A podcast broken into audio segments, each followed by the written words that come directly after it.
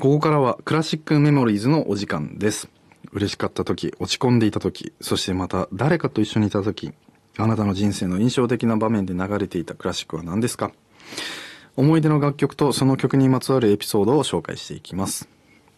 さあ、早速ですけども、今日の、今回のお便りをご紹介いたしましょう。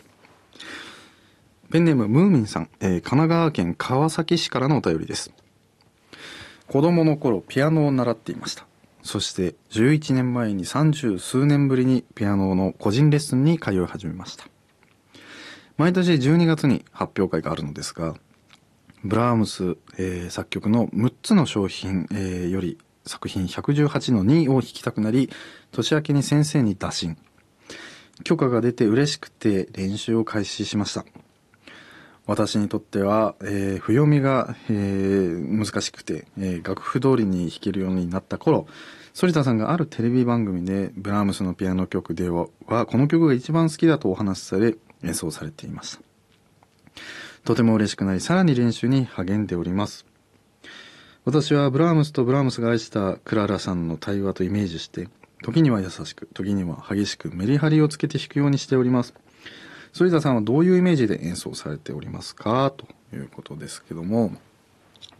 だからそもそもやっぱりブラームスっていうのは、あの、まあ、ドイツの作曲家ではありますが、本当に、えー人生の半分をウィーンでもオーストリアでしたり、えーそういったところで過ごしました。なので、こう、また、ブラームスの小品っていうのは、この118っていうのは確か、まあ、この辺りですよね。もうピアノのソロ作品でも最後に書いた晩年の作品なので、なのでこう、うん、よく肖像画でも出てくるようなあの、低い椅子に座って、こう姿勢ピンとして手を伸ばして、こう、上も向きそうになりながら弾いているっていうあのイメージがありますけども、118に関しては本当に、まあ、全体6つの作品通して、まあ、クララへの愛だったり、えーその他人の、こう、なんていうんですかね、こう、自分と誰かっていうことをすごく念頭に置いて書かれた作品が多いので、で、そういったモチーフがどんどん展開されていってる素晴らしい作品なので、僕も弾いてる時は、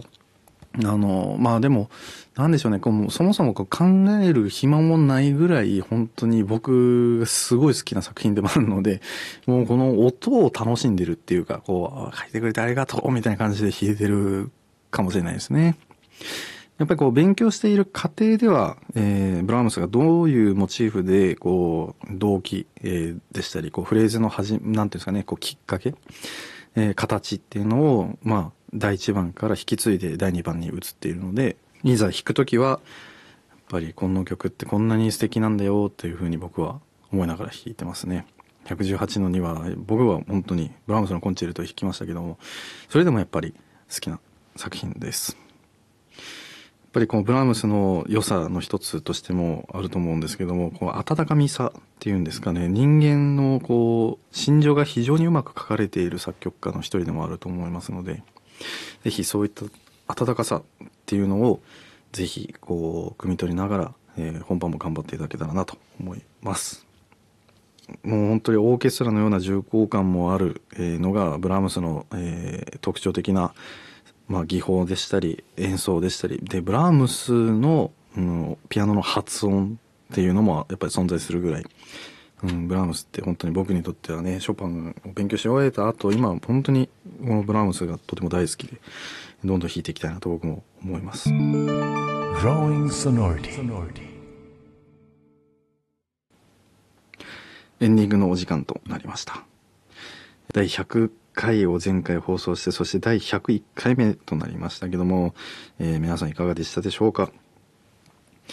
えー番組の公式ホームページ、Twitter、Instagram、YouTube など、えーぜひ皆さんチェックしてください。今日お届けいたしました、普通オータークラシックメモリーズなど番組ではあなたからのメールをお待ちしております。メッセージを送る方法は2通りあります。メールは solid.mbs1179.com sorita.mbs1179.com まで送ってください。番組公式インスタグラムの DM でも受け付けております。メッセージの中にコーナー名、番組で紹介する際のお名前も書いていただけると助かります。ここまでのお相手は杉田恭平でした。また来週お会いしましょう。さようなら。